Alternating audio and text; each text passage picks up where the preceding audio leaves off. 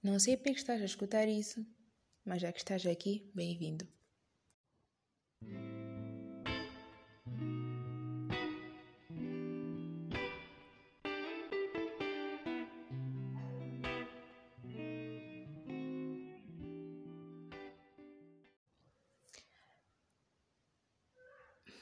Quem sou eu? Também não sei. Mas vamos seguir um fio de raciocínio. Fiquem, fiquem atentos, por favor.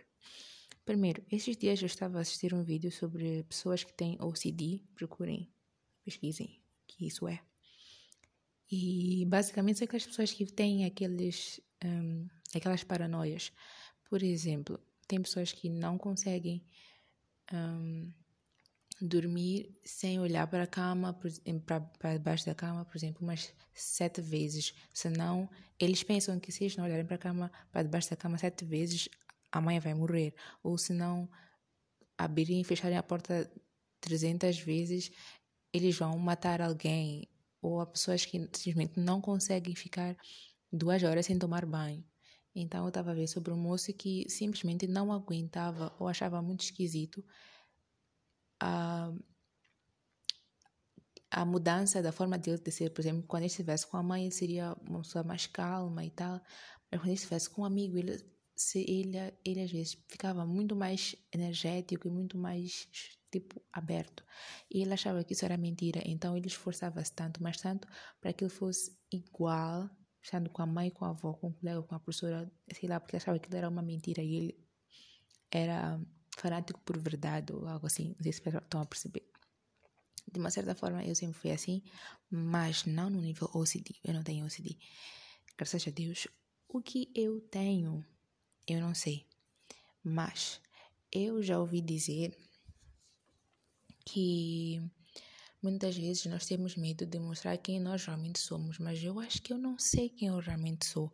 Eu um, sou de uma forma quando estou sozinha, quando estou com a minha mãe, quando estou com meu pai, quando estou com os meus amigos mais próximos, quando estou com os meus amigos menos próximos, quando estou com os meus professores, quando estou com desconhecidos, com conhecidos que não são amigos nem nada.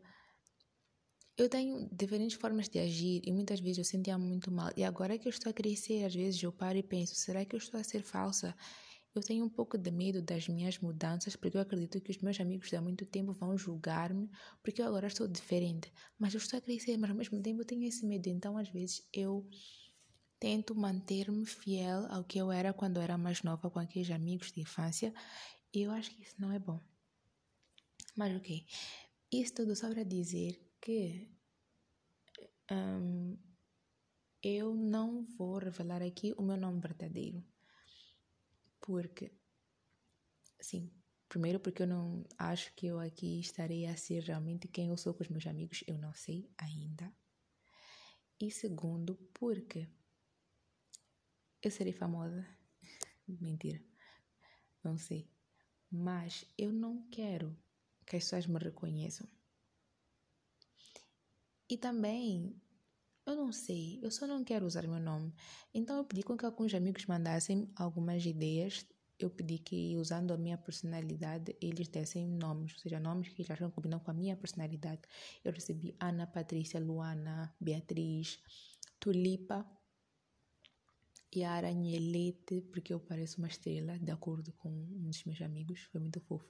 Tulipa, porque a minha forma de ser combina com a forma uma tulipa floresce, algo do tipo. Achei muito fofo quando li.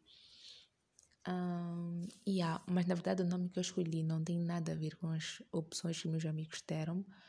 Eu escolhi um nome diferente que eu acho fofo, mas é um bocadinho esquisito. A primeira vez que eu vi fiquei tipo, ah, mas ok, é muito nice. E o nome é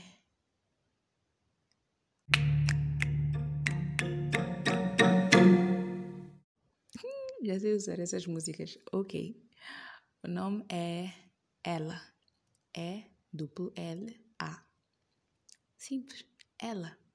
Eu conheci uma criança há, há uns dois anos, chamava-se Ela, e eu fiquei tipo, ela chama-se Ela. Eu achei fofo, mas esquisito.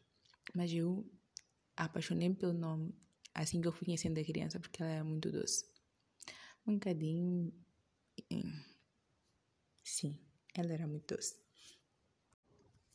Então, para não ficar sozinha a pensar sobre a minha impermanência, gosto muito dessa palavra, eu quero que vocês pensem sobre isso também. Será que a impermanência é algo negativo?